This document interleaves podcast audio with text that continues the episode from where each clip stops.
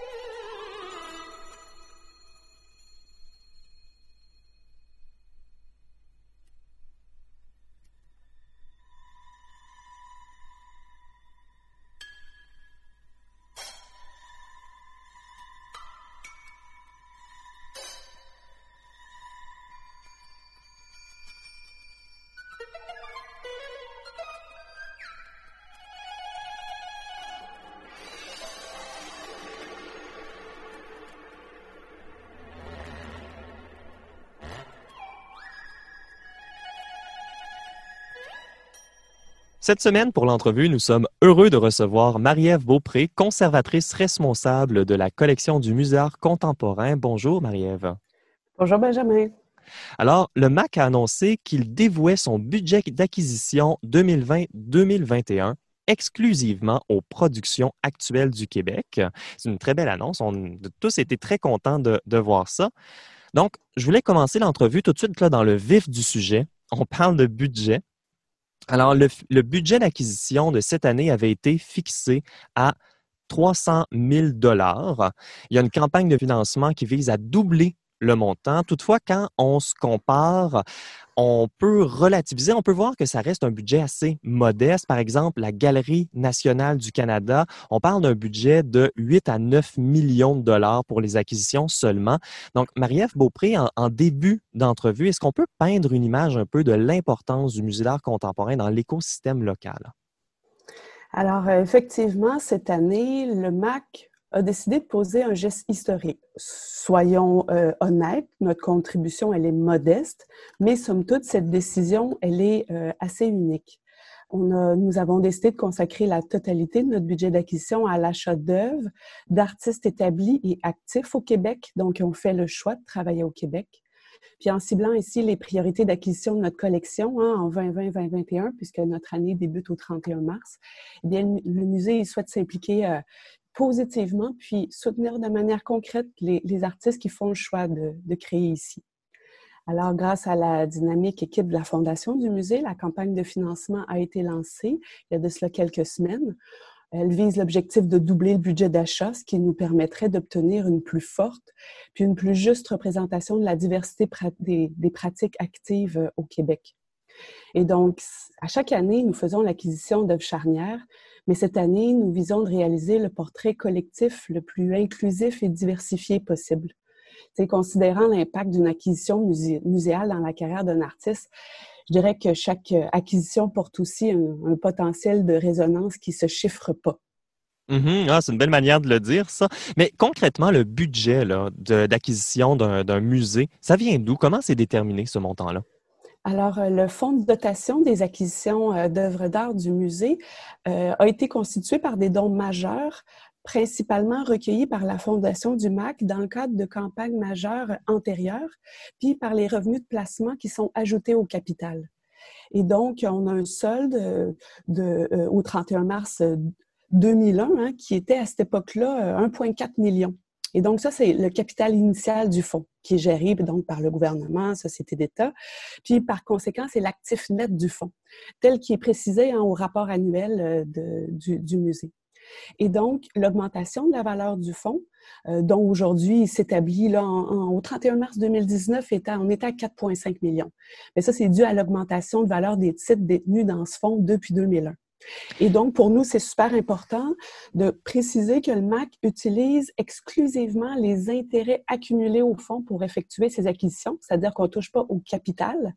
Mais cette année, quand même, selon l'objectif, je dirais, d'être exemplaire, on a quand même nous-mêmes souhaité rajouter 50 000 à notre fonds de 300 000 et on travaille fort pour qu'avec la campagne, on puisse doubler ce montant, souhaitant obtenir quelque chose comme 600 000.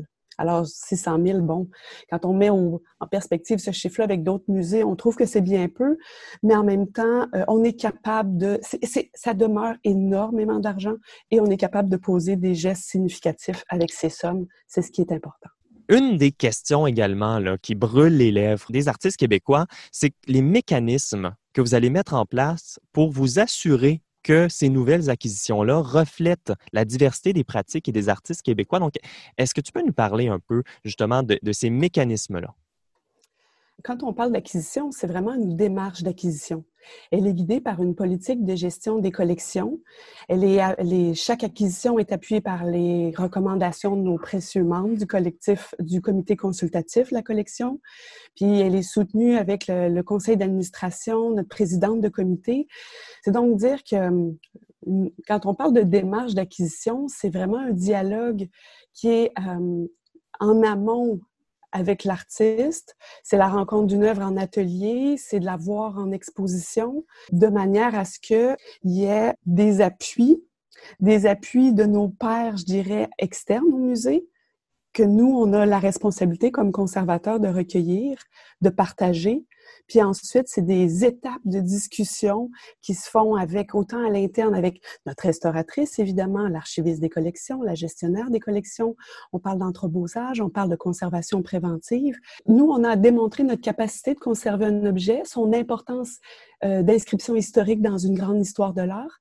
Et euh, depuis euh, une discussion initiale avec une galerie ou un artiste, bien, ultimement, la plus belle des conclusions, c'est de pouvoir l'inclure dans la collection puis de la présenter au public. Et puis, une des choses dont on voulait parler aujourd'hui, c'était justement cette diversité-là au sein de la collection. Il y a différentes manières de l'approcher. On peut, par exemple, pour, euh, parce que votre, euh, vos axes de développement notent notamment la parité, notent la diversité. Donc, on pourrait regarder l'ensemble de la collection, puis tenter d'atteindre une parité, une diversité dans cet ensemble-là, ou on peut, on peut simplement regarder les nouvelles acquisitions, donc les quelques œuvres par année qui rentrent dans cette collection-là et de voir la parité ou l'égalité dans ce petit ensemble-là. Donc, en tant que euh, conservatrice responsable de cette collection-là, comment on fait comment on, jongle entre la collection qui a été euh, créée historiquement et les nouvelles collections qui entrent dans cette collection-là? Euh, le développement des acquisitions dans une collection, c'est comme une forme de pratique d'écriture de l'histoire de l'art qui se fait dans le temps présent. C'est certain qu'à chaque projet, on se demande toujours comment chaque œuvre témoigne de son époque, c'est quoi son potentiel d'éloquence aussi dans le futur pour que dans 50 ans, dans, dans 100 ans, ça c'est la question que, c'est les, discussions que j'adore avoir avec les artistes eux-mêmes, c'est-à-dire quelles, quelles sont les bonnes œuvres pertinentes pour témoigner de notre époque, puis en même temps qui euh, vont être les bonnes formes matérielles ou immatérielles pour représenter leur travail dans un futur, futur que ni eux ni moi euh, ne connaîtront. Euh, c'est-à-dire qu'il faut essayer d'envisager dans le présent de, une sélection d'œuvres, d'objets qui vont témoigner à court, à moyen puis à long terme de ce que sont les recherches les plus innovantes ici au Québec. Puis dans une période où littéralement on est en train de changer de paradigme, euh, notre premier réflexe a été de d'abord se questionner sur nous, tu sais, euh, la collection du MAC, c'est un bien public, c'est la cette collection-là, c'est la nôtre. C'est un héritage social, c'est un patrimoine commun. Donc, comment aujourd'hui on doit, un, être le plus transparent possible, le plus accessible possible. C'est-à-dire que pour que les artistes eux-mêmes qui sont pas représentés par des galeries, qui ne connaissent pas personnellement l'équipe à l'interne, qui puissent venir vers nous pour nous tenir aussi informés de leur travail. C'est d'être à l'écoute de nos pairs, puis de nos pairs dans leur plus large et belle diversité, puis de voir qui sont les noms d'artistes qui se recoupent, qui, reviennent le plus souvent dans les discussions des artistes aussi et leurs œuvres plus précisément, parce qu'ultimement, une collection, c'est pas juste des noms d'artistes, c'est des objets. Donc, c'est de voir avec nos pairs, les consulter le plus possible et d'être à l'écoute pour colliger qu'est-ce qui serait donc ces œuvres qui se démarquent dans toutes les formes de discussion sur l'art possible. c'est pour ça que plus notre rhizome il va être représentatif de notre communauté, euh, plus euh, aptes nous serons, euh, habiletés et mieux entourés nous serons pour énoncer des recommandations à nos comités consultatifs, à nos CA. Alors, on a parlé euh, justement de ce, de ce rhizome-là, de ce processus-là. Euh, j'aimerais qu'on parle justement de la notion historique. Hein? Donc, en pré-entrevue, Marie-Ève Beaupré, tu m'as dit que faire une collection, c'est écrire l'histoire un objet à la fois. Donc, comment on, comment on sait qu'un objet, qu'une œuvre d'art a une valeur historique? Euh, ben, il y a un ensemble de critères puis de justifications qu'on doit détailler pour chaque acquisition. Et euh, moi, j'ai pris l'habitude de beaucoup citer, euh, citer justement mes collègues lorsqu'un article est publié sur une série, euh, lorsqu'une entrevue est faite au sujet d'une production en particulier, lorsqu'un regard rétrospectif est fait sur la carrière d'un artiste, puis que le commissaire, il cible une quinzaine d'œuvres.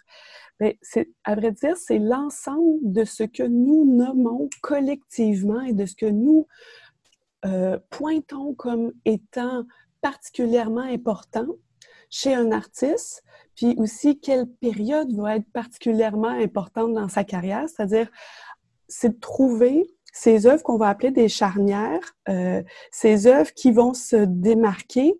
Fait que moi, je considère que, comme simple conservatrice, mon rôle, c'est d'être à l'écoute, à l'écoute de ce que les artistes eux-mêmes nomment comme étant particulièrement significatif, puis être à l'écoute aussi de tout ce que nos collègues font comme travail, puis eux, ce qui pointent comme les et donc, je dirais que c'est comme la grande, c'est dans l'esprit de la chorale qu'on est capable de voir quelles seraient ces œuvres-là qui reviennent et donc qu'on va considérer à garder pour le futur.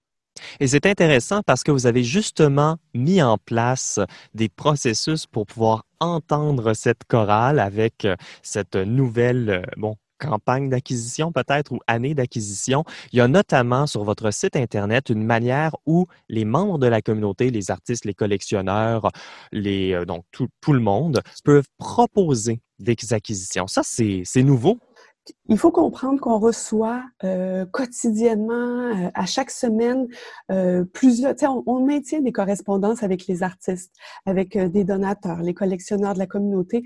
On a le, le MAC a depuis 1964 des contacts avec le milieu qui sont de toute nature. Toutefois, dans une volonté de grande transparence, tu sais, quand tu poses un objectif d'être à l'écoute d'une communauté pour acquérir, ben si tu veux l'être véritablement, il faut pas que les artistes puis les gens qui veulent entrer en contact avec nous euh, soient euh, en soi seulement au fil des individus qui composent l'institution. C'est-à-dire, il y a des gens qui ont juste pas le goût, des, qui nous connaissent pas personnellement, qui souhaitent écrire vraiment, euh, s'assurer que leur, euh, proposition est, vraiment bien reçue. Donc, en créant cette adresse d'acquisition, puis en mettant en place un résumé de nos objectifs, en mettant en ligne littéralement notre politique de gestion des collections, qu'est-ce qui guide nos acquisitions, puis l'ensemble de nos gestes, euh, en étant le plus transparent possible par rapport à ce que le musée avait comme mandat, puis en, même à l'interne, en organisant nous-mêmes notre euh, base de données euh, de manière à ce que tous puissent avoir accès à toutes les propositions soumises par la communauté.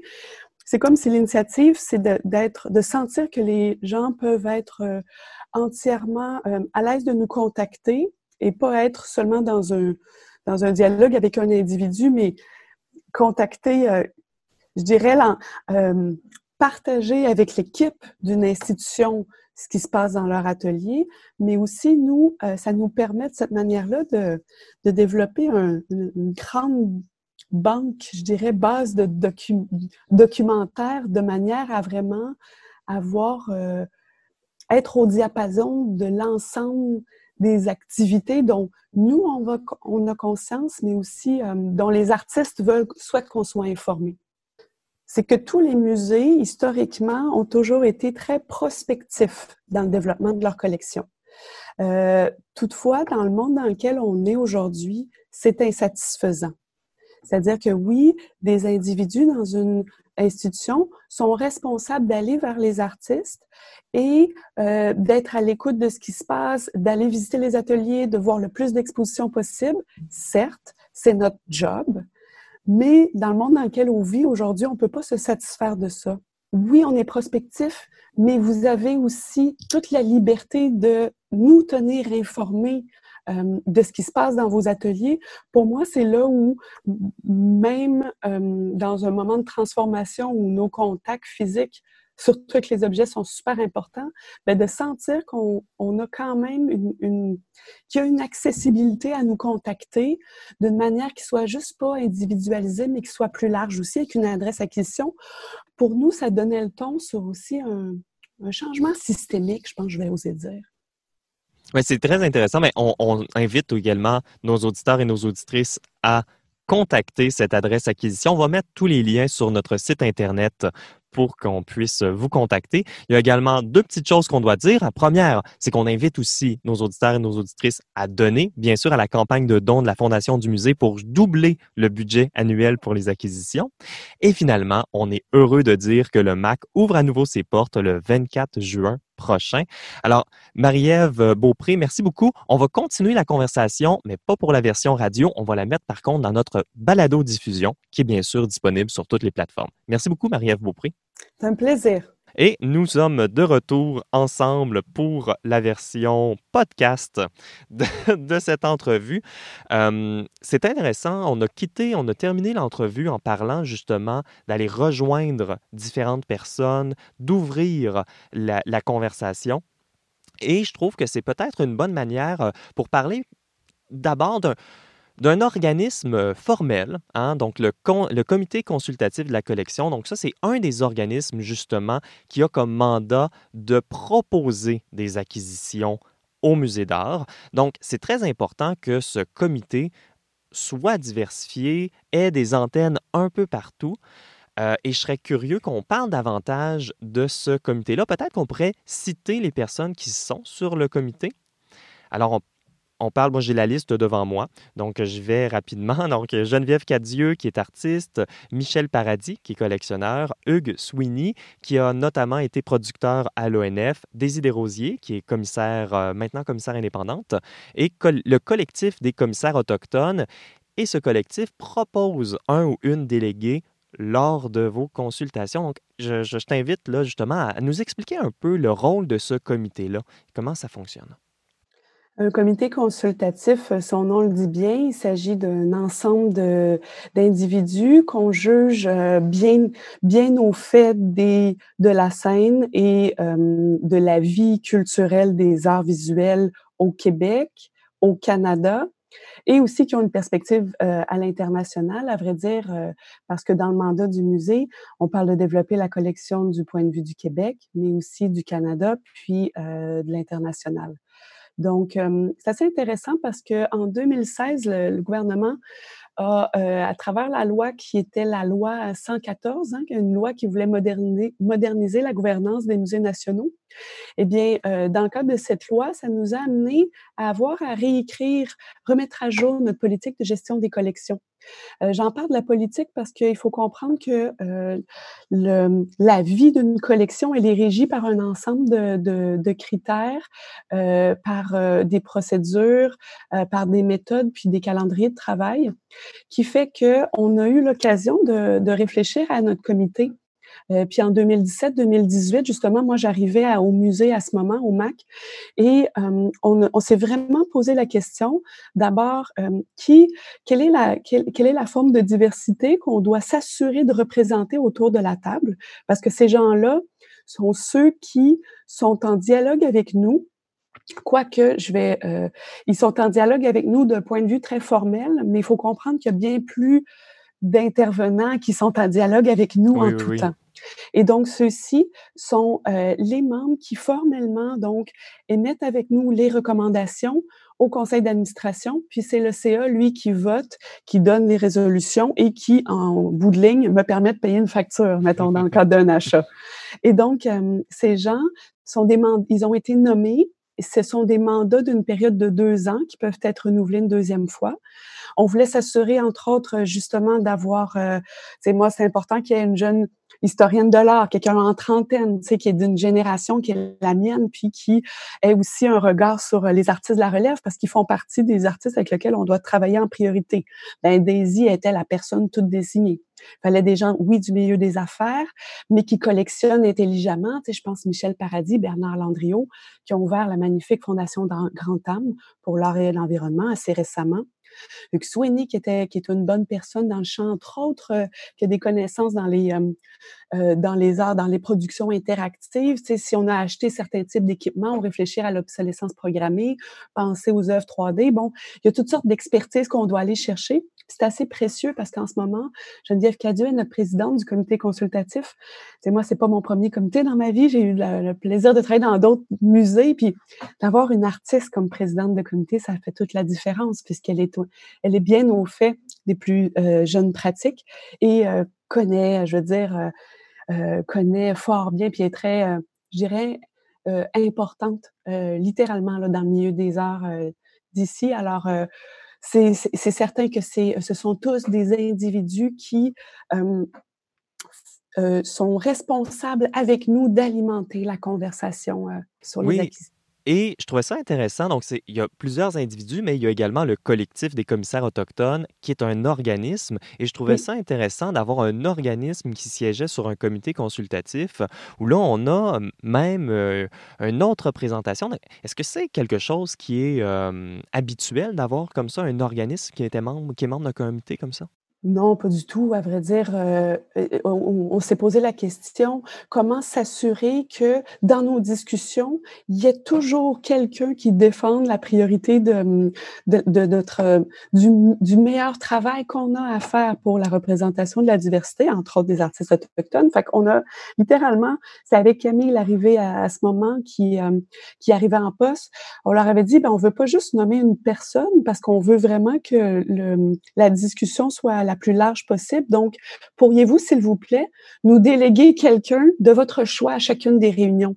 On veut toujours qu'il y ait quelqu'un à table et ce sera à vous de déterminer qui.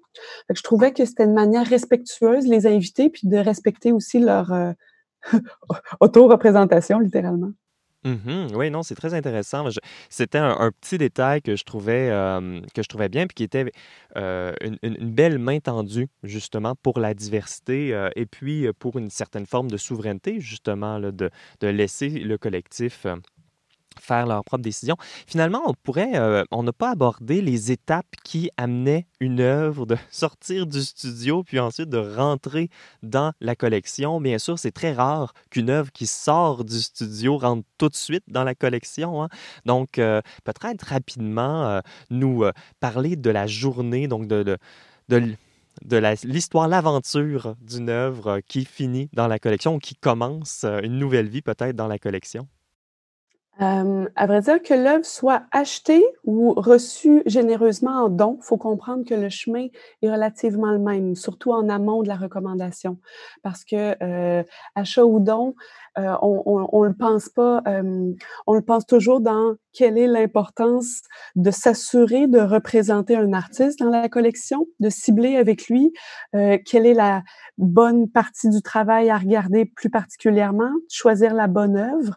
Et donc, ces discussions-là, elles ont lieu avec les artistes évidemment, avec nos pairs, avec euh, en étant à l'affût de l'actualité, en voyant, visitant, en lisant, en étant le plus à l'écoute possible. Donc à partir du moment où on a ciblé cet objet, euh, idéalement avec l'artiste ou avec son galeriste, euh, il faut d'abord que il y a une présentation. Bon, c'est des discussions qui se passent, oui, avec mes collègues à l'interne, avec des collègues à l'externe, mais ultimement, c'est sûr que mon conservateur en chef, John Zappatelli, est toujours la personne qui me, qui me donne les feux verts pour, je dirais, poursuivre les discussions à une autre étape.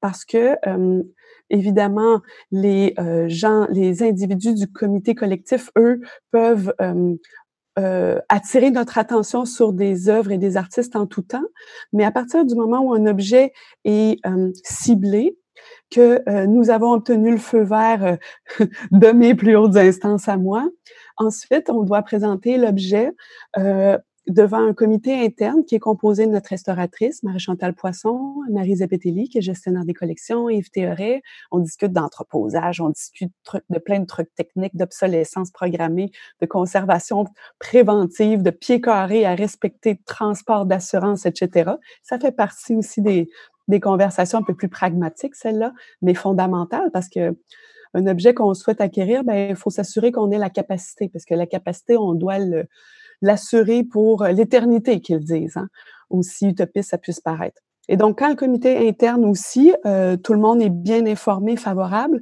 bien là, on avance, on écrit nos rapports, on documente la pièce et on s'assure de donc euh, formellement, officiellement en faire la présentation au comité consultatif de la collection. Une fois que auprès de leur part aussi, il y a eu recommandation, il y a la présentation auprès du, conseil d'administration du musée. Et d'habitude, on tente de bien travailler lorsqu'on a répondu à tous les aspects euh, fondamentaux. Euh, nous obtenons cette, la résolution dont on a besoin. Puis ensuite, l'objet, s'il n'a pas déjà été transporté en amont du comité, bien, il le sera tout de suite après la réunion du CA. Et là, c'est toute la vie de l'objet intramuros, donc qui arrive au débarcadère, qui s'en va au laboratoire de restauration pour examen, pour sa documentation éventuellement. Et euh, on tente le plus possible à travers un programme d'exposition de la collection. On a nommé tableau d'une exposition au cours des trois dernières années, hein, dans le cadre desquelles ces expositions présentaient l'actualité de nos nouvelles acquisitions.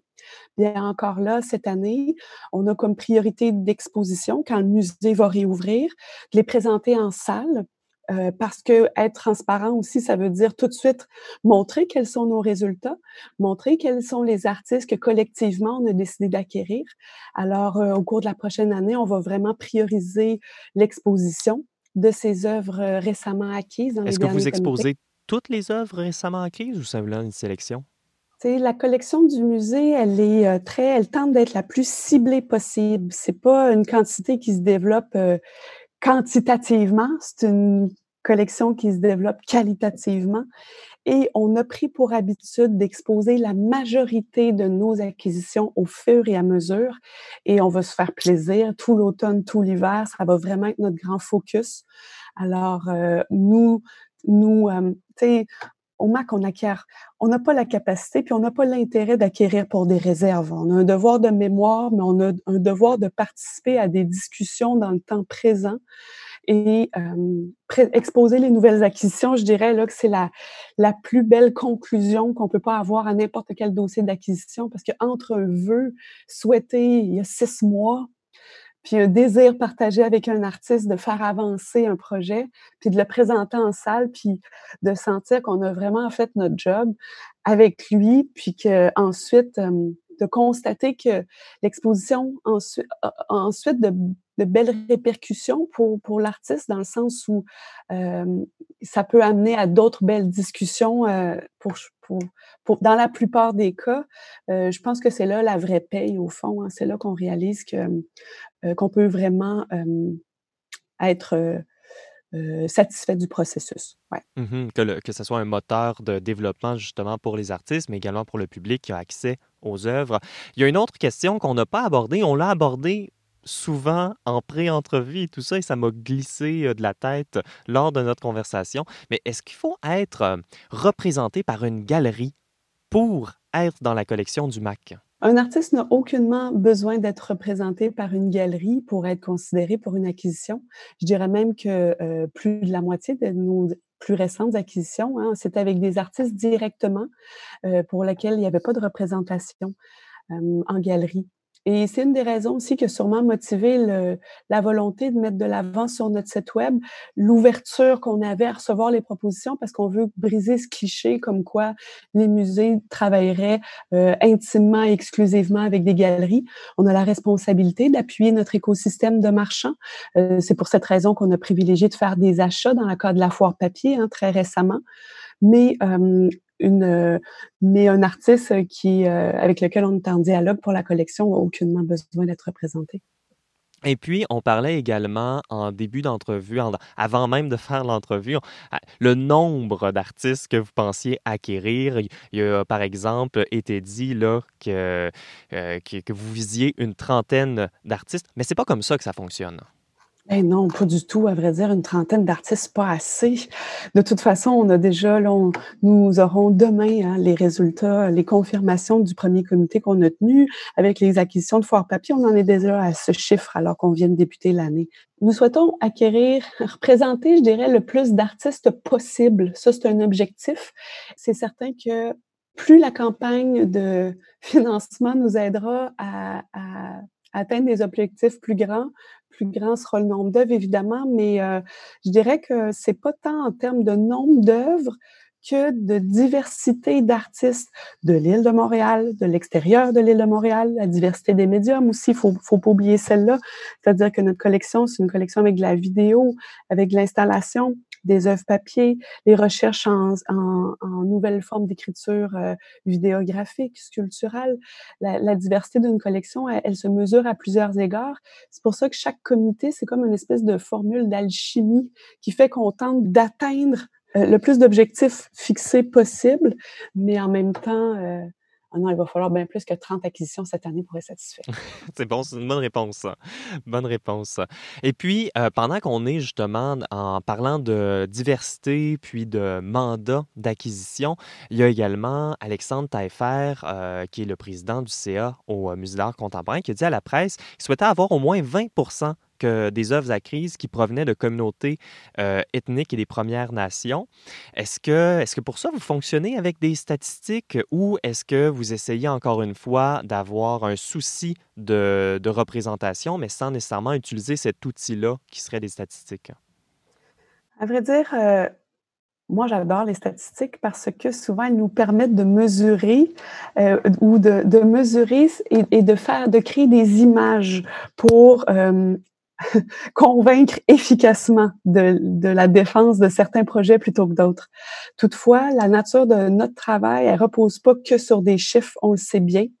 Et euh, des chiffres, faut faire attention parce que des fois, ça, on va faire parler les chiffres en termes de nombre d'artistes, en termes de nombre d'œuvres, en termes d'agents alloués aussi à chaque catégorie. Donc, au-delà des chiffres, il y a des artistes, il y a des pratiques euh, prioritaires à représenter. Puis, tu sais, tout ça est à partir du moment où, dans notre politique de gestion, on se mettait comme objectif de consolider la représentation des artistes d'origine autochtone, inuit, la diversité culturelle de Montréal puis du Québec en grand entier. Puis aussi de se dire, le développement de la collection doit être sensible à la parité des genres. Et donc ça, on l'a écrit noir sur blanc. Et c'est sûr qu'ensuite, on doit euh, s'assurer de travailler dans cette philosophie. Euh, merci à Alexandre. il, il, nomme 20% euh, On en ferait plus, ça serait fantastique. Je veux dire, on veut pas se résumer à ça non plus. Je pense que euh, on a le privilège d'être entouré de personnes très intelligentes et sensibles au musée. Euh, des personnes qui euh, sont euh, de bons conseils et à partir de ce moment, les décisions, elles sont toujours difficiles à prendre, mais à voir comment dans la discussion et le dialogue, les objectifs court terme, moyen terme se, se, développent. Je suis hyper confiante qu'on pourra être fier de ce qu'on aura développé dans quelques mois, on s'en reparlera. Ben oui, tout à fait, on s'en reparlera. Ben, Marie-Ève Beaupré, euh, conservatrice responsable de la collection Musée d'art contemporain de Montréal. Merci beaucoup. Et puis, c'est la première fois qu'on fait cet ajout J'espère que nos auditeurs et nos auditrices euh, vont apprécier mais c'était un, une conversation beaucoup trop importante là, pour euh, seulement prendre les 15 euh, minutes qu'on avait allouées. Est-ce que est-ce qu'il des mots de la fin, euh, Marie-Ève, peut-être des, choses que tu n'as pas réussi à, dire pendant l'entrevue que tu aimerais relancer là, à, la fin de cette entrevue podcast? Gardons à l'esprit qu'en ce moment, certes, il y, a, euh, il y a tout un ensemble de circonstances dans le monde dans lequel on vit qui nous imposent, euh, qui, qui, nous impose d'être à l'écoute plus que jamais. Euh, on sait que dans les ateliers, il y a tout un ensemble d'œuvres qui euh, ne trouvent pas leur public actuellement. Euh, donc, je pense que chacun euh, vis-à-vis des responsabilités qu'ils ont à mener, nous sommes tous responsables de faire une différence dans le monde dans lequel on vit, une différence qui est positive. Et euh, je pense que l'énergie qu'on met euh, à développer euh, avec nos collègues cette année dans le sens de la collection, j'ai bon espoir que euh, dans le temps, quand on relira l'année 2020, euh, puis les objets qu'on aura laissés comme traces, euh, j'ai confiance que les traces vont être assez intéressantes à analyser pour les historiens du futur à se dire, oh, euh, à cette période-ci, changement de paradigme oblige, euh, le début de gestes significatifs s'est amorcé et le travail, évidemment, s'arrête pas là. Alors, c'est, je suis très positive à ce qui est devant nous et c'est probablement ce qu'on va faire qui est le plus excitant, qui nous, qui, qui, qui, nous, qui nous oblige de garder de la concentration, même si c'est difficile en ce moment là, sur euh, ce qu'on a à faire, euh, parce que aussi modeste soit-il. Euh, je pense que ça ne peut qu'être pour le mieux. Mais merci beaucoup, Marie-Ève Beaupré. Puis on aura très certainement la chance de s'en reparler également. Évidemment, ce sont de faux retours. C'est une réalité. C'est pas vraiment un problème encore à ce stade-ci. Social, stéréotypie. Silence, n'est-ce pas? Mais... Des traits caractéristiques de la droite dans le comportement gauche et vice-versa. Un recyclage. 4033. Piazza d'Italia. Culturel. Et Raymond Gervais, artiste et journaliste. Qu'est-ce qu'il dit alors Vous voyez la simplicité dans le tracé En réalité, À l'influence du minimalisme. Extrêmement difficile. Minimal, plus que simple. C'est un locus classicus. Italianisé. Un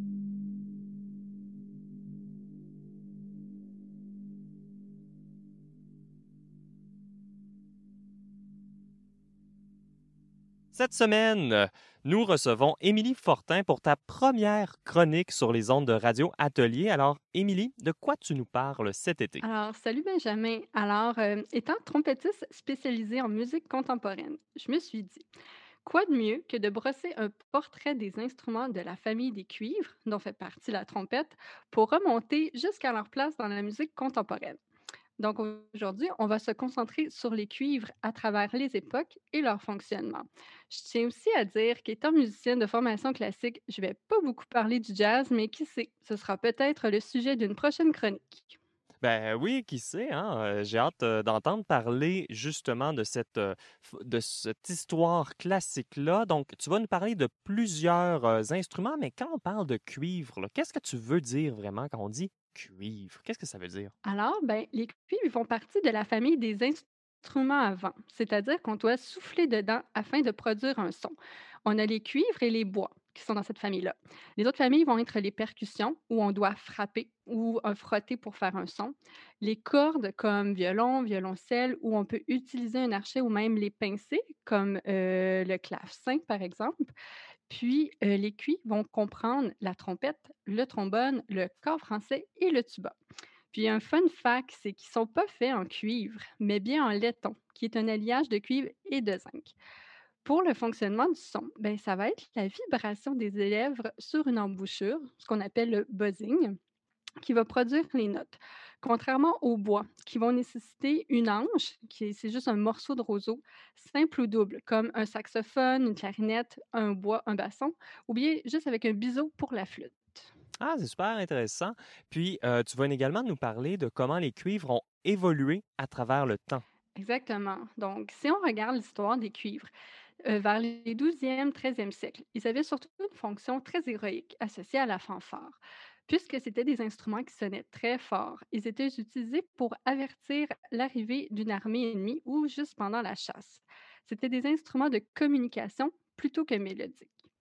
En fait, si on part de la caractéristique première de faire vibrer les lèvres pour produire un son, pour définir un cuivre, il y en avait même dans la préhistoire des cuivres, si on pense à juste un coquillage. Ça- oui, c'est donc ça, un coquillage, c'est définitivement pas fait en cuivre, en effet. Non. Puis ça se trouve, c'est pas mal moins cher qu'une trompette en plus. Donc, si on regarde en termes de plus anciens cuivres, on parle euh, sûrement du corps de chasse, que c'était simplement un tube enroulé sur lui-même, qui permettait de le porter sur soi lorsqu'on était à cheval, par exemple, et dont les notes étaient produites que par les lèvres de l'instrumentiste. Comme son nom l'indique, on l'utilisait pour avertir ses comparses lors de la chasse. Par la suite, on est arrivé avec le corps naturel, où le corniste pouvait changer certaines notes en introduisant sa main dans le pavillon. Finalement, c'est en 1815 qu'on a décidé de lui mettre deux pistons. Puis quatre ans plus tard, il avait la forme qu'on lui connaît aujourd'hui, soit avec trois pistons. C'est important de dire qu'on utilise toujours la main pour le corps français, soit pour boucher certaines notes, ce qui va changer le le timbre, ou sinon pour simplement soutenir le corps. Je te propose d'écouter un extrait d'un corps de chasse. Euh, Préparez-vous, c'est très résonnant. Alors, on est prêt, on écoute ça à l'instant.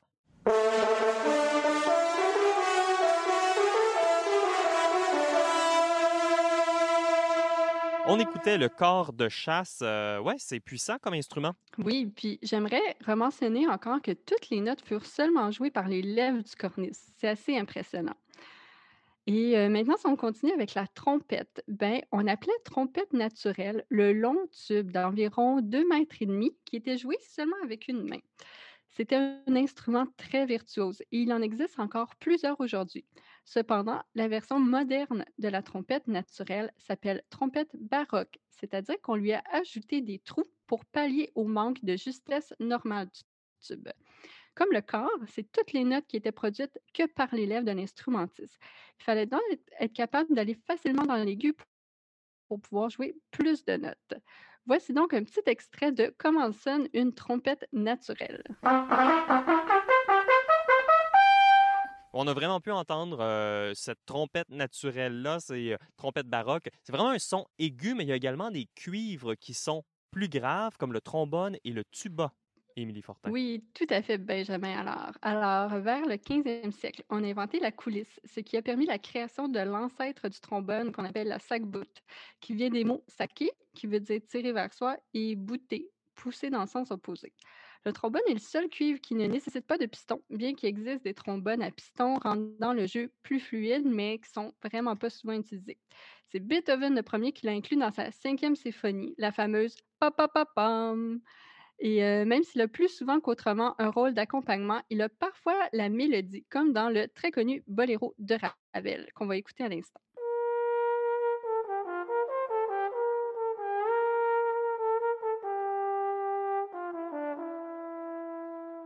Et par la suite, le tuba est apparu vers 1835 lors de la période dite romantique, lorsque les orchestres prenaient des proportions immenses. C'est l'instrument le plus grave de la famille des cuivres. Si on était au AEW, ce serait le Grandpa Burger, je dirais. D'ailleurs, est-ce que si je te fais jouer cette pièce-là, tu la reconnais? Ben, je, vais te dire ça à l'instant.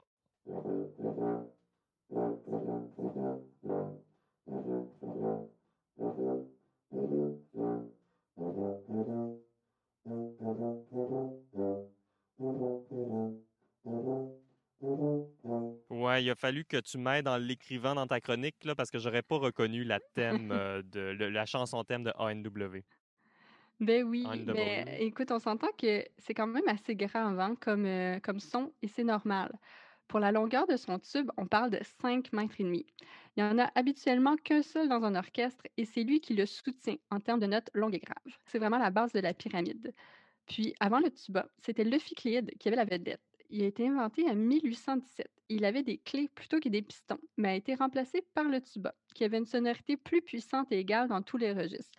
On peut l'entendre euh, dans la célèbre symphonie fantastique de Berlioz. Donc, euh, je résume, les ancêtres des cuivres furent peu à peu remplacés pour des instruments plus puissants qui pouvaient plus facilement percer dans un orchestre. Cependant, plusieurs ensembles se spécialisant dans la musique interprétée sur instruments d'époque continuent de les utiliser.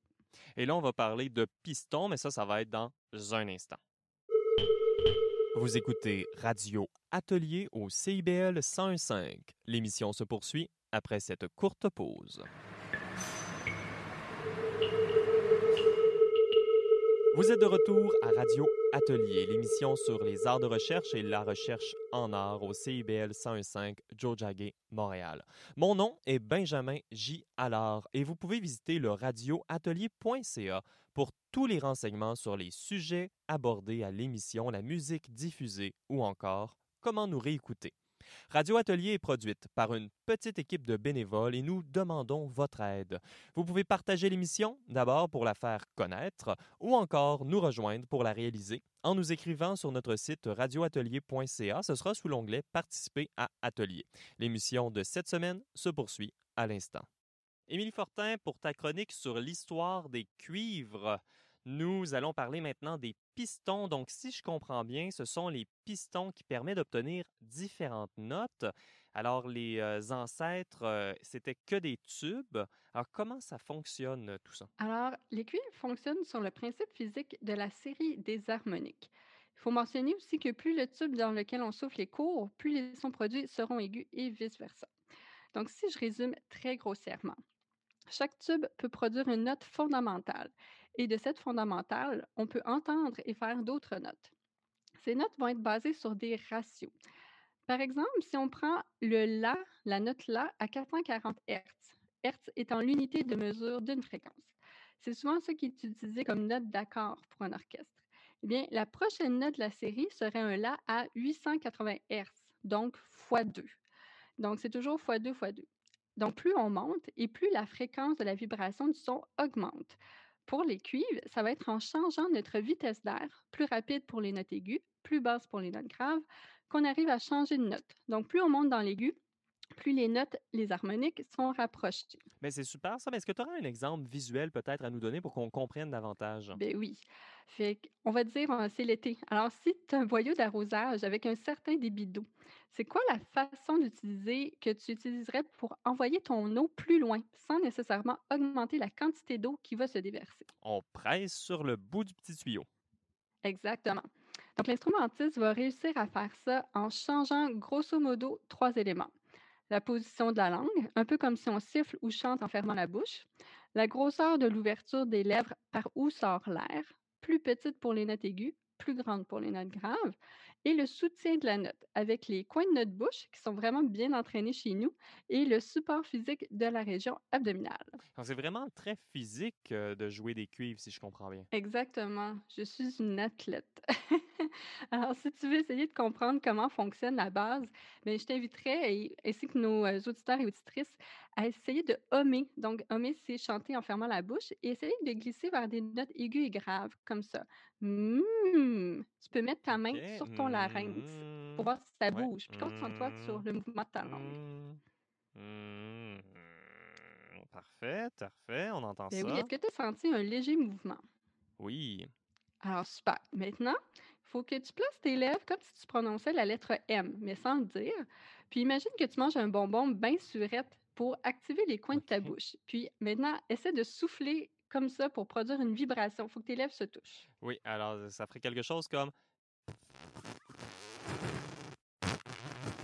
Est-ce que je l'ai?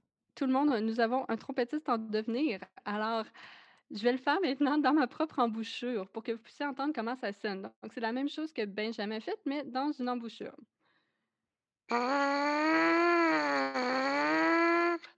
Et quand je mets l'embouchure dans la trompette, la trompette agit comme un amplificateur de la vibration.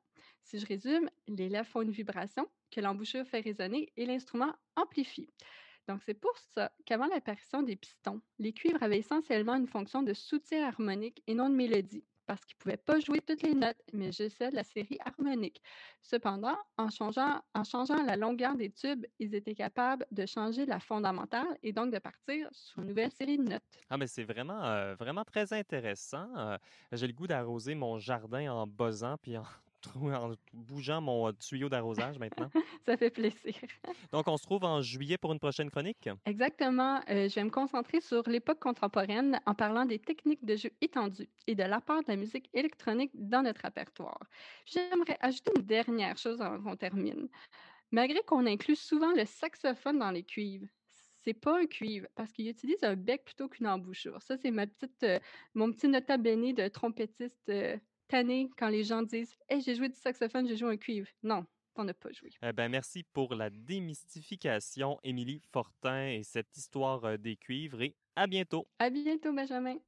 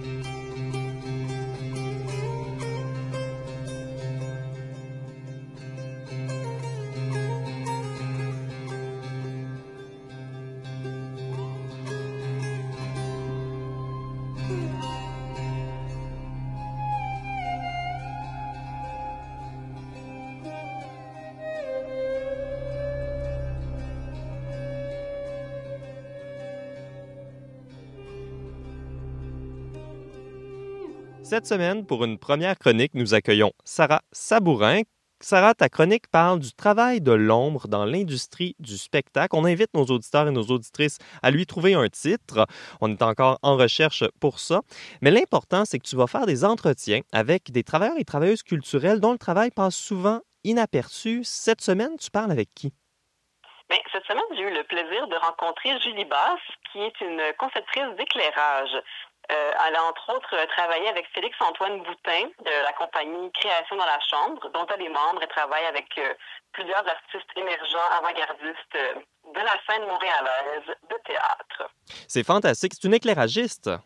C'est ça? Oui, exactement. Exactement. Son travail, c'est vraiment de mettre en lumière, littéralement, pour pas faire de mauvais jeu de mots, euh, les œuvres des créateurs. Et elle ne travaille pas seulement en théâtre également, elle fait plein d'autres choses. Oui, c'est ça. Elle, est quand même, elle se diversifie beaucoup dans l'ensemble des choses qu'elle qu'elle éclaire. Donc, elle travaille principalement aussi avec euh, des groupes comme les Dead Obies. Elle, a- elle a fait l'éclairage pour euh, le spectacle de Lisa Leblanc. Et elle a signé la conception d'éclairage avec euh, Moment Factory. Euh, ils font des parcours euh, lumineux. Celui-là s'appelle Valéa Lumina, de- qui est à Whistler. Donc, euh, elle, a beaucoup voyagé aussi pour, pour son travail. Ben, c'est quelque chose qui est fascinant. On a une version radio pour nos auditeurs à CIBL 101.5, mais pour les chanceux qui nous écoutent euh, par les internets, on va mettre un lien vers euh, une version longue de ta conversation en note d'émission. Merveilleux. Et cette euh, conversation euh, a été rendue possible grâce à la scène que tu voulais remercier, je crois. Oui, un gros merci pour m'avoir prêté du matériel, euh, du matériel pour pouvoir faire l'enregistrement. Donc, euh, la scène Espace culturel, euh, je vous salue et je vous aime. Ben oui, tout à fait. C'est ça également. Le travail culturel, c'est de l'entraide, c'est de l'amour et c'est de la passion. Ben, Sarah Sabourin, merci beaucoup. On va aller écouter euh, ta conversation à l'instant. Ben, bonjour Julie. Allô, Sarah? Merci beaucoup d'avoir euh, accepté mon, euh, mon invitation pour commencer une série d'entrevues sur euh, les, métiers de, les métiers du spectacle, les métiers de l'ombre. Donc, toi, tu es conceptrice d'éclairage. Et puis, dans le fond, c'est pas un métier qui est particulièrement commun. On n'en croise pas euh, à tous les coins de rue. On est d'accord là-dessus, je pense. On est d'accord. Et puis, je pense que j'ai envie que tu nous décrives un peu, euh, comme si tu étais dans une soirée, tu rencontres une nouvelle personne. Qu'est-ce que, est-ce que tu as une phrase généralement que tu dis à quelqu'un pour dire que tu es conceptrice d'éclairage? Comment tu décris ton métier à quelqu'un Ben, qui connaît pas ça? J'ai plein de phrases qui changent à chaque fois, mais ça a jamais été... euh, ça a jamais été un succès à date. Là. Il y a deux semaines, mon frère euh, me suggérait de me matcher avec un YouTuber pour que mon métier existe encore. Ma grand-mère rêve de voir mon nom dans un générique de film. Puis euh, l'an passé, je suis allée faire un gros, gros show de musique en Acadie et il y a un des bénévoles du festival qui m'a demandé c'était quoi ma full-time job. Fait je le décrirais très mal, mais euh, je vais essayer une fois de plus en essayant euh, de me rapprocher de la vérité. Fait que je suis conceptrice d'éclairage. Je suis responsable du design de l'éclairage relié à un spectacle de théâtre, de musique, un opéra, un show de danse. Fait que je contribue euh, à l'ambiance visuelle avec euh, tous les autres corps de métier responsables du visuel. Donc de, euh, du début des premiers balbutiements de, scénographie et d'idées qu'on peut avoir par rapport à l'espace jusqu'au moment où il s'agit de concrètement faire installer un projecteur et de le faire allumer et de le faire pointer dans une direction et de lui donner une intensité, une couleur. euh, donc voilà, c'est tout ça en même temps ma job, mais c'est une job qui est reliée au spectacle vivant. Donc, euh, qui passe pas par euh, des technologies de caméra ou autres. C'est vraiment euh, du théâtre, de la danse, de la musique, tout ça bien vivant. Une question souvent qui arrive, que je me pose, c'est comment, vu que c'est pas des métiers qui sont très connus aussi, c'est comment t'en arrives, comment quelqu'un arrive à découvrir ces métiers-là et se dire, moi, c'est ce que je veux faire, et de trouver aussi le chemin pour se rendre à faire, à pratiquer ce métier-là? Ben, dans mon cas, puis je pense que ça, c'est, chacun vit une rencontre euh, différente avec euh, euh, la sphère professionnelle dans laquelle il va se ramasser à évoluer. Mais moi, dans mon cas, c'est vraiment, euh, j'étudiais euh, ch- en sciences au secondaire parce que si tu fais des sciences, euh, ça t'ouvre le plus de portes, puis euh, tu pourras choisir euh, le métier que tu veux faire. mais avec quand même, entre guillemets, des gros guillemets, on s'entend, mais j'avais quand même une sensibilité pour les arts de la scène en particulier, parce que je faisais du ballet, je faisais du théâtre, je jouais de la musique, j'allais voir des shows, mais tout ça de façon très amateur, là, on s'entend, c'était comme mes hobbies d'adolescente. Puis à un moment donné, euh, dans un de mes cours euh, à l'école, je me suis ramassée à aller dans un théâtre, puis à euh, avoir une présentation, une visite du théâtre par le directeur technique et le chef machiniste. Puis là, je me suis vraiment rendu compte que dans ce lieu plus grand que nature, là, c'était vraiment un très, très beau théâtre aussi. Ben, il y avait des corps de métier qui existaient, puis c'était une possibilité d'en vivre. Après ça, il a fallu convaincre mes parents. Ça, c'est une autre paire de manches. Mais euh, je te dirais que ça, ça a été ma première rencontre déterminante où là, j'ai réalisé que ça pouvait être un métier, en tout cas qu'il y avait des métiers reliés à la scène. Je savais pas particulièrement que j'allais m'en aller vers l'éclairage. Ensuite de ça, euh, j'ai rencontré le directeur technique de la salle de concert euh, où j'habitais quand j'étais ado. Et, euh, et là, lui, ben, euh, il était comme, tu sais, si c'est ça que tu veux faire, si c'est ça qui t'intéresse, il y a rien de mieux que de l'essayer. Fait que t'es la bienvenue n'importe quand. Fait que là, moi, je m'en allais. euh, quand il y avait des petits shows, j'allais donner un coup de main. Quand il y avait un band qui répétait, je faisais un petit setup d'éclairage. Euh, fait que c'est c'est comme ça que j'ai euh, comme découvert ce que c'était ce métier-là, même si on s'entend que je l'ai effleuré là, parce que c'est pas du tout ça que je fais aujourd'hui. Mais ça, ça m'a ça m'a ouvert la voie justement à, au métier. Puis lui, il m'a aussi encouragé à étudier là-dedans. Euh, donc c'est pour ça qu'après j'ai poursuivi euh, mon cursus euh, dans l'éclairage de scène. Voilà. En fait, la- question de l'opportunité qui t'a été présentée, le, le- le hasard qui fait que tu as pu aller visiter une salle de spectacle a été un peu la clé finalement pour t'amener vers ça? Parce que sinon, est-ce que tu est-ce que tu crois, bon, hypothétiquement, que tu aurais pu te rendre là d'une autre façon ou c'est c'est un... Ben, c'est sûr que j'avais quand même le fait que j'étudiais comme en sciences puis que j'avais un intérêt pour les arts. On dirait que le, tous les métiers reliés à la technique de scène, c'était le pont parfait entre le côté pratique que je voulais garder quand même, que j'aimais dans ce que j'étudiais au secondaire, et une pratique artistique que j'envisageais pas de faire sur scène pantoute. Fait que je sais pas à quel point ça serait arrivé à un moment donné, mais disons que le moment où je suis arrivée dans un théâtre puis que j'ai vu qu'il y avait des gens qui travaillaient là puis qui me parlaient de leur métier, ça, ça a vraiment... euh, là, je me suis rendu compte que c'était possible puis j'ai, j'ai fait les recherches pour pouvoir euh, poursuivre dans cette voie-là. Donc, c'est quand même une rencontre assez déterminante finalement. Oui, deux rencontres en fait. Deux, oui. Qu'est-ce qui, dans le métier d'éclairage, plus que les autres, t'interpelle? Qu'est-ce qui te parle dans ce, dans ce médium-là aussi qui n'est pas palpable? Quand j'ai commencé euh, à être initiée aux techniques de scène, que ce soit par euh, monter un stage, que d'accrocher des spots, que de brancher des speakers, ben le, l'équipe d'éclairage, c'était tout le temps là où ça avait l'air d'être plus le fun. C'est le médium qui demande le plus une équipe. Genre, je peux vraiment pas faire ça tout seul de mon bord. Euh, je peux pas je peux pas faire de l'éclairage toute seule comme quelqu'un fait du son dans un studio euh, je- j'ai besoin de monde là, pour comme que ce soit accrocher les spots ou selon les moments comme programmer l'équipe ça a été vraiment un des éléments déclencheurs là avant avant toute chose là, avant même de comprendre ce que c'était vraiment ce médium là de l'éclairage puis après ça quand j'ai je suis allée voir des, des shows avec vraiment plus une ben, en étant plus sensible aux éclairages, ou en tout cas en y portant plus attention. Il y a comme un show en particulier euh, d'Odile Duboc, un show de danse. Euh, Odile Duboc était une grande chorégraphe de danse, puis euh, son éclairagiste, qui était Françoise Michel, qui travaille toujours avec elle. Écoute, le show, c'est la première fois que je me suis rendu compte que la conception d'éclairage pouvait avoir euh, un impact sur ta sensation physique en tant que spectateur. Puis c'est là que je me suis, là que je me suis rendu compte d'un des super pouvoirs de l'éclairage, je te dirais, puis qui a fait que c'était une, une des raisons de plus pour pousser dans, dans cette voie-là.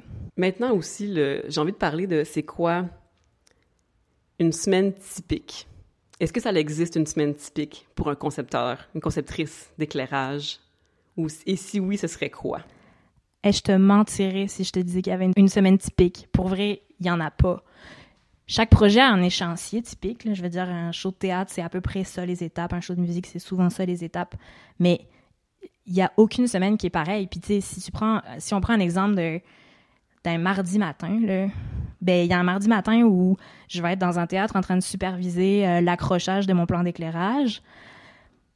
le mardi, c'est le jour des premières aussi, fait qu'il y a peut-être un autre mardi matin où je vais rentrer au théâtre pour faire les derniers touch-up parce que le soir, ça va être la première. Euh, Il y a des mardis matins où euh, ben, je vais avoir rendez-vous euh, la location de camion Jean Légaré parce qu'on s'en va en tournée quelque part. Il y a des mardis matins où je vais être en train de faire ma valise parce que j'ai un vol le mardi soir pour m'en aller faire un show à l'étranger. Il y a aussi des mardis matins qui sont off, mais il y en a pas un qui se ressemble. Fait que c'est pas une job pour quelqu'un qui aime un 9 à 5, une vie régulière avec ses toasts le matin avec son beurre, comme d'habitude. Ça va être plus difficile.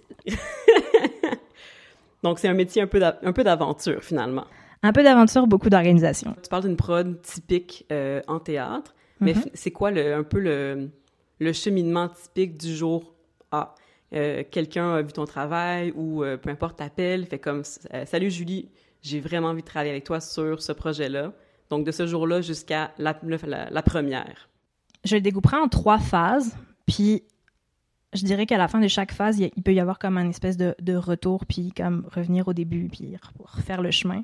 Parce que c'est quand même, quand même de la création, fait que on avance à tâtons, puis des fois on se rend compte que ça marche pas, fait qu'on revient comme à, à la case départ. Ça peut arriver. Fait qu'il y a une première phase qui est une phase plus de recherche, comme d'inspiration, où là, je lis le texte plusieurs fois, puis ça, c'est le moment où je suis comme, ah, OK, je, je prends connaissance du sujet, puis après ça, je vois si ça m'intéresse, si euh, on, on est dû pour comme travailler ensemble avec le reste de l'équipe. Fait que euh, beaucoup de lectures, euh, des rencontres euh, de, de, conception avec les concepteurs, conceptrices de décors, costumes, son, le metteur en scène évidemment.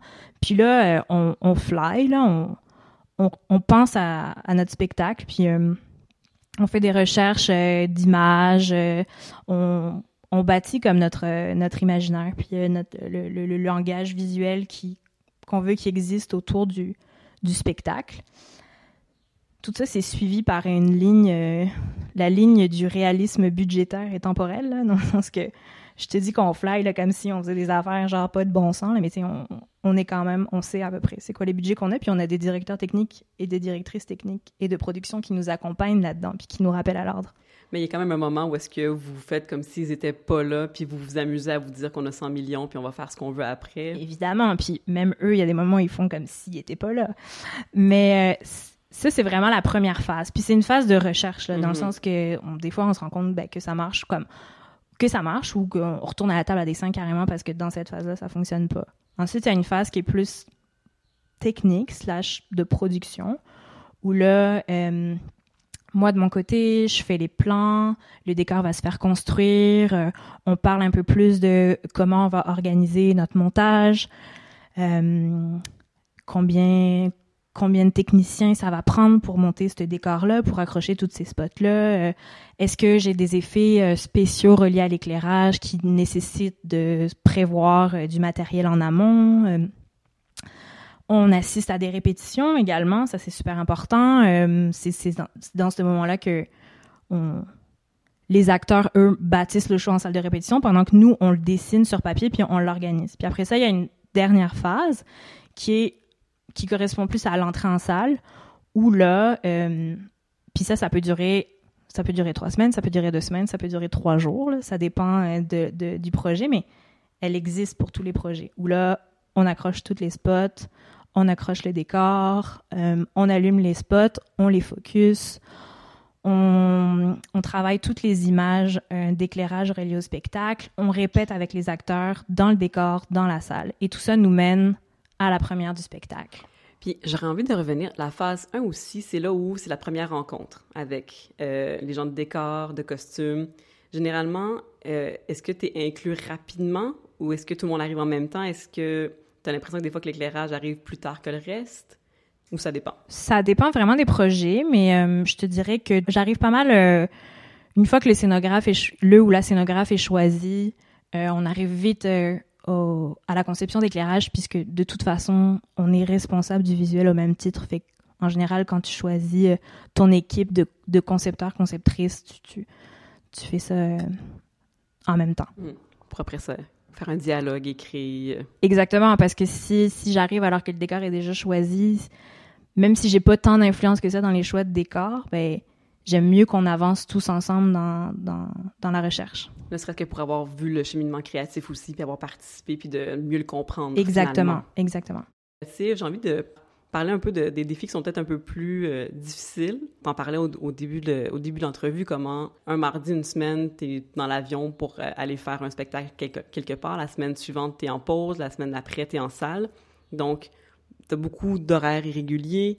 Je suppose que la conciliation des fois de travail, famille, amitié, rush de job, tout ça, c'est quand même des choses avec lesquelles tu dois dealer au quotidien. C'est quoi pour toi les défis les plus complexes ou les plus difficiles pour toi à, à gérer ou à vivre? Ben, je te dirais que c'est vraiment une question de d'organisation qui c'est la clé elle est là-dedans là, parce que il faut que tu faut que tu sois 150% là pour tout le monde même si ta journée elle est comme répartie euh, entre trois projets puis euh, fait que c'est ça c'est d'arriver à comme compartimenter pour être comme on égal euh, avec chaque interlocuteur après ça il y a quand même un autre défi qui est la précarité. là. Puis je veux dire, on, on le vit en ce moment. là. Je veux dire, être travailleur autonome, ça, il y a quand même des implications euh, euh, matérielles euh, importantes. là.